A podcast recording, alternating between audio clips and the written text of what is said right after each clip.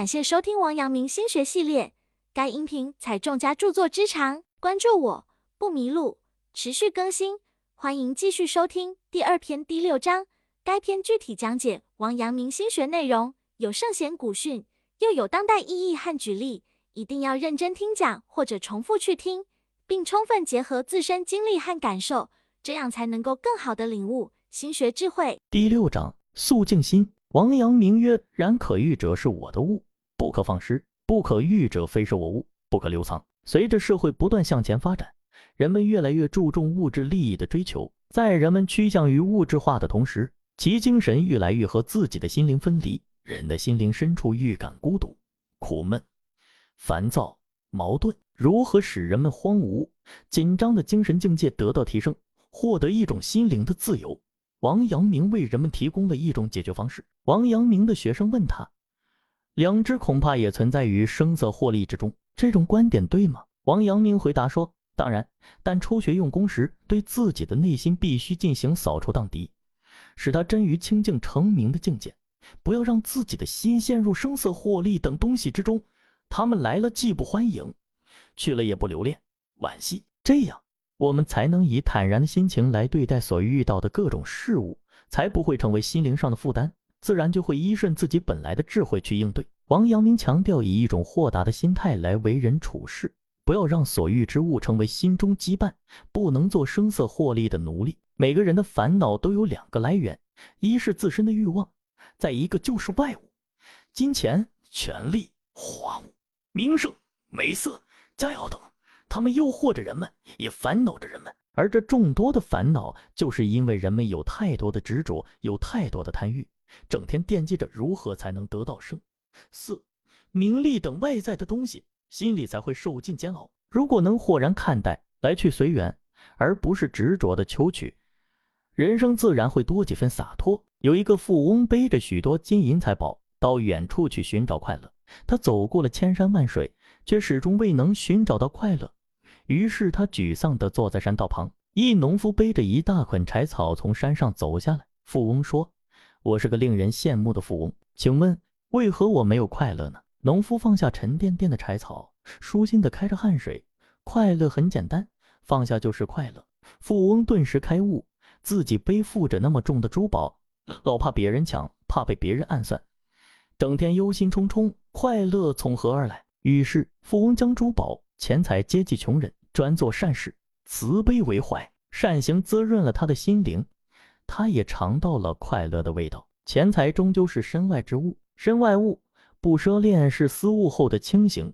它不但是超越世俗的大智大勇，也是放眼未来的豁达襟怀。谁能做到这一点，谁就会活得轻松，过得自在。王阳明那段清心讲学的日子，被他自己称为人生当中最幸福的时光。既然未得到朝廷的任用，那就投身于讲学事业当中，何乐而不为？所谓的官名。施工都是些外在的东西，内心和精神得以满足才是最重要的。所以在那段时间，前来求学之人络绎不绝。不管是因为他生性的乐观感染了他人，还是心学的思想鼓舞了他人，可以肯定的是，王阳明有一颗豁达的心。生活中我们想要的太多，如果不能得到我们想要的，我们就不停的去想我们所没有的，并且保持一种不满足感。如果我们已经得到想要的，我们仅仅是在新的环境中重新创造同样的想法，因此，尽管得到了我们想要的，我们仍旧不高兴。当我们充满无休止的欲望时，是得不到幸福的。一位心理学家指出，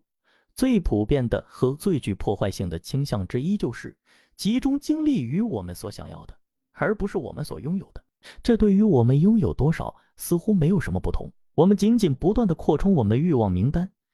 这就导致了我们的不满足感。你的心理机制说，当这项欲望得到满足时，我就会快乐起来。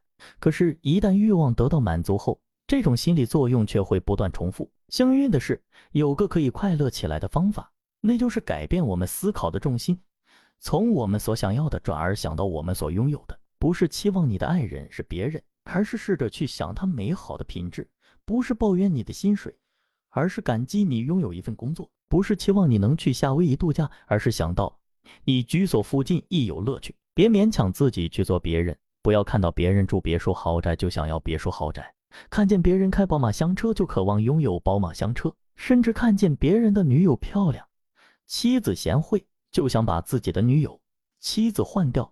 但世界上哪有完美的事物、完美的人呢？这样你就一刻也不能拥有幸福的感觉，你就会在欲望之路上越走越远。其实外物都是虚假的，即使我们把它追到手，也不会感到满足，反而会使人生出更多更大的欲望来。而这一切都是无根的，都是会走到尽头，走向反面的。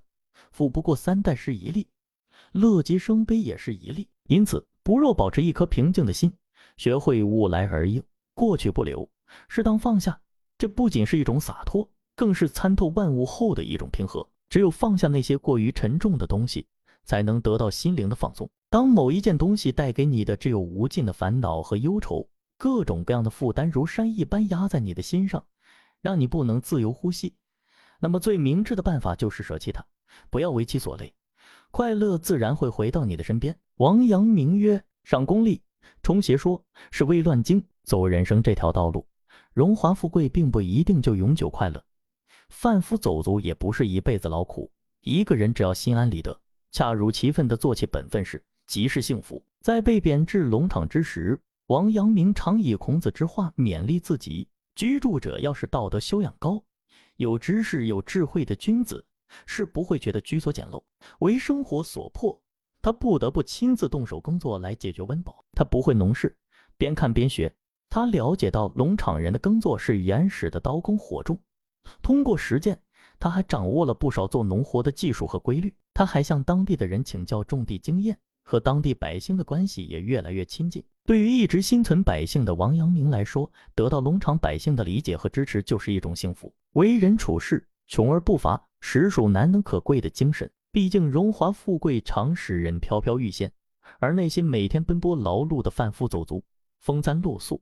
看起来异常凄苦，但有了钱财和权力，未必总能给人带来快乐，烦恼也会随着名利袭上心头。反而是那些本本分分活着的人，每天做着恰如其分的事情，可能会更幸福，因为他们或许物质上未能达到极大丰富，但精神却不匮乏。本节结束，感谢收听王阳明心学系列。该音频采众家著作之长，关注我不迷路，持续更新，欢迎继续收听。